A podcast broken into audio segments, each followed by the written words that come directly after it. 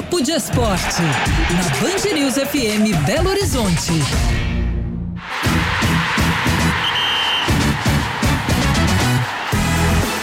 Papo de Esporte aqui na saideira do Band News Minas, segunda edição. Já está conosco o André Salles. Boa tarde, André. Muito boa tarde para você, para Gabi e para os nossos ouvintes. Bom, hoje a gente teve essa notícia aí curiosa, né, de que o clássico entre Cruzeiro e Atlético mudou de data e agora será numa segunda-feira, dia 13 de fevereiro, às 8 horas da noite no Independência, a pedido do Cruzeiro, segundo a Federação Mineira de Futebol. Um clássico no horário bastante inusitado e numa data também inusitada, né, André? E num estádio inusitado, né? Claro que a gente já teve clássicos entre Atlético e Cruzeiro, Cruzeiro e Atlético na Arena Independência. O último que eu me lembro é, foi no ano de 2019, a segunda decisão do Campeonato Mineiro. O primeiro jogo era mando do Cruzeiro, foi no Mineirão. O segundo foi mando do Atlético na Arena Independência. Gol do Des... Fred de pênalti. Né? Exatamente. Depois até teve um na Copa do Brasil, tô lembrando.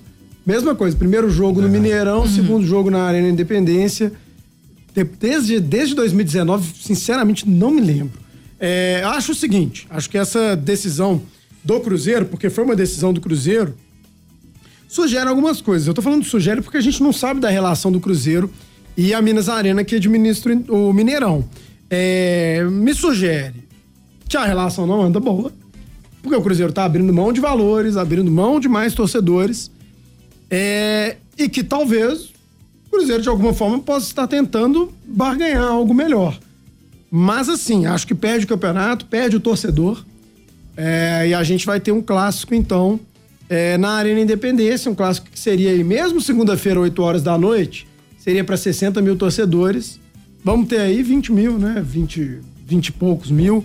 Então, eu sinceramente lamento e espero que as coisas se resolvam, né? O Cruzeiro até agora é, não sinalizou para Minas Arena que vai mandar jogos no Mineirão. O Atlético sinalizou que joga até o meio do ano, depois vai ter inauguração da Arena MRV.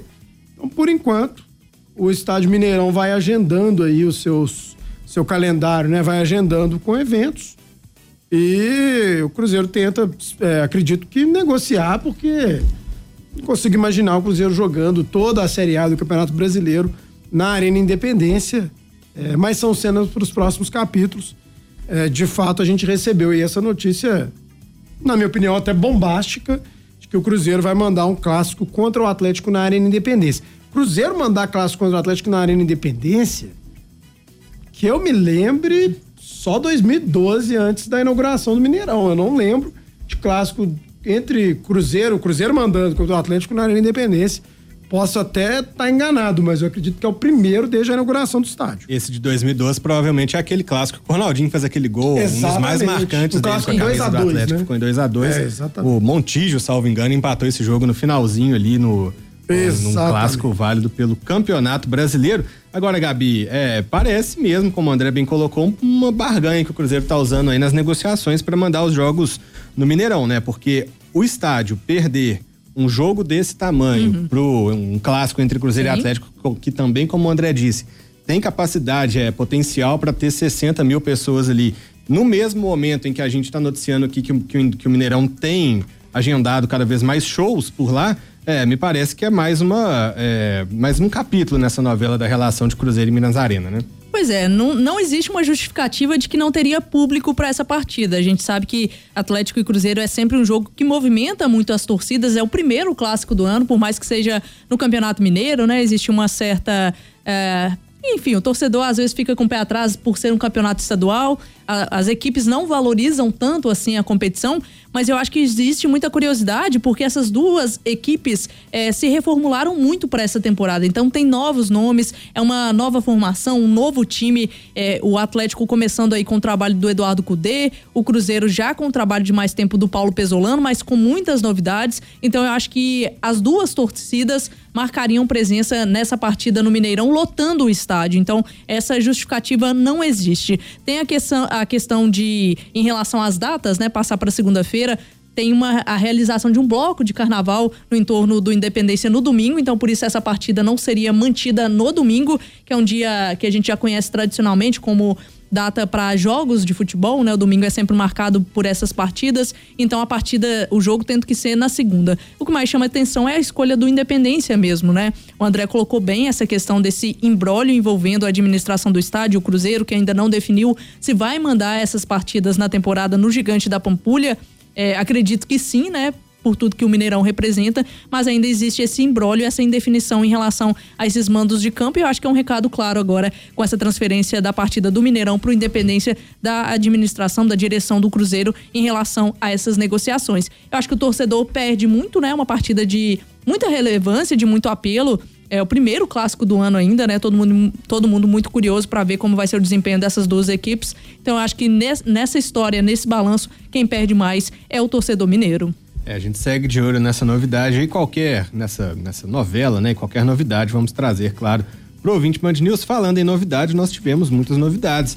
É, tanto nas escalações de Cruzeiro, Atlético, também América no fim de semana, primeira rodada do Campeonato Mineiro.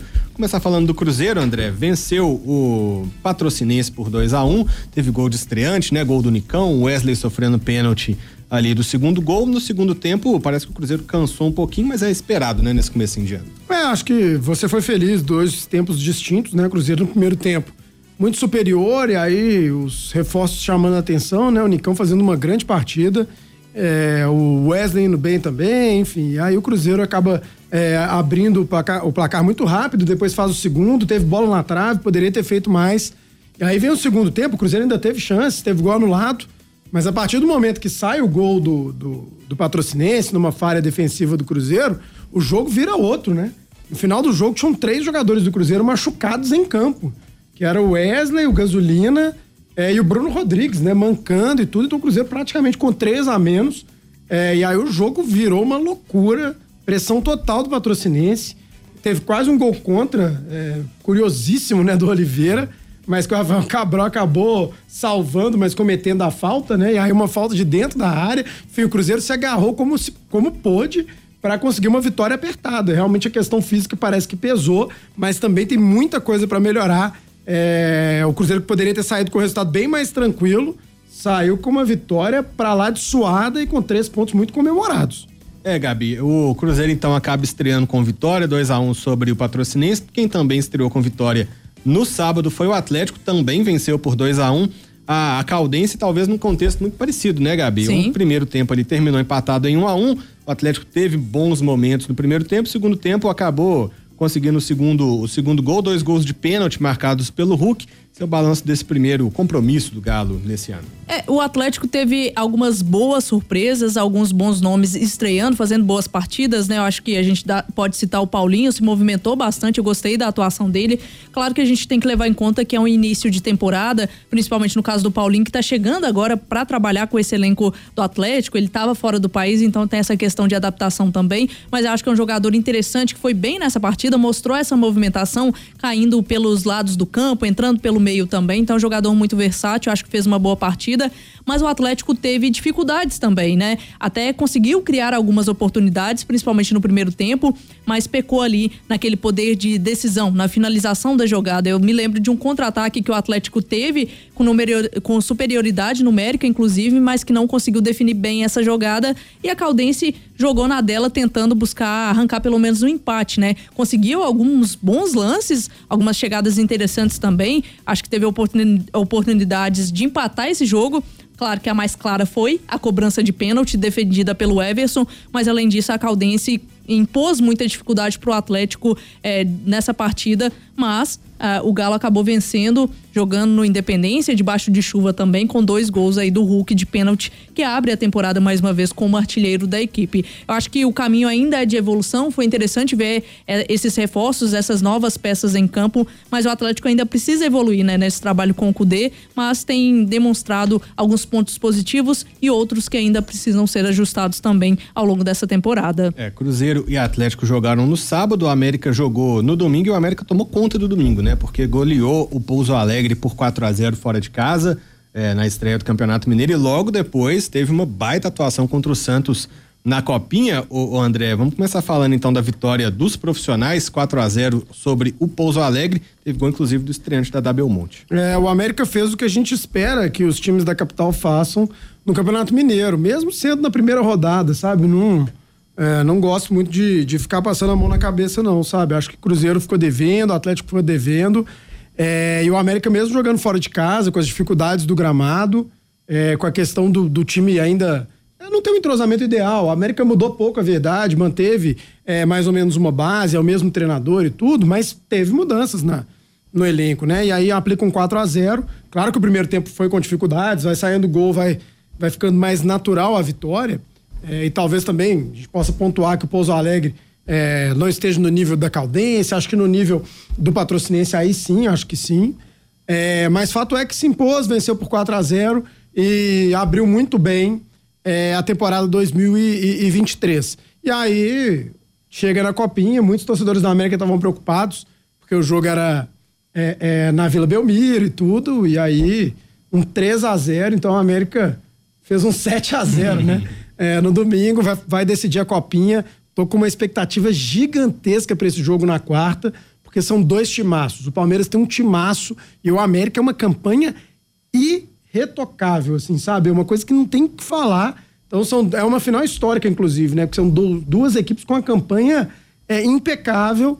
Vai ser bem legal essa decisão na quarta-feira. E é claro que nós que somos bairristas, vamos torcer para América. Aqui é espaço de clubismo, o André falou. Sim. Todo quarta-feira, três e meia da tarde, no Canindé, o América eliminou o Santos, que foi vice pro Palmeiras no ano passado. É verdade. Sofremos goleada por 4 a 0 Sim. Mas amanhã, então, a gente volta a comentar assuntos aí do futebol mineiro. Valeu, André. Valeu, um grande abraço, boa semana para todo mundo.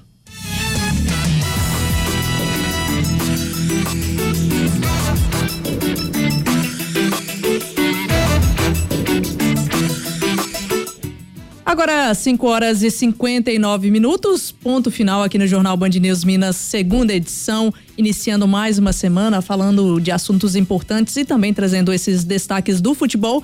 Amanhã a gente volta, né, Favarini? Amanhã estaremos de volta neste mesmo horário e neste mesmo local. Valeu. Valeu, gente. Até amanhã.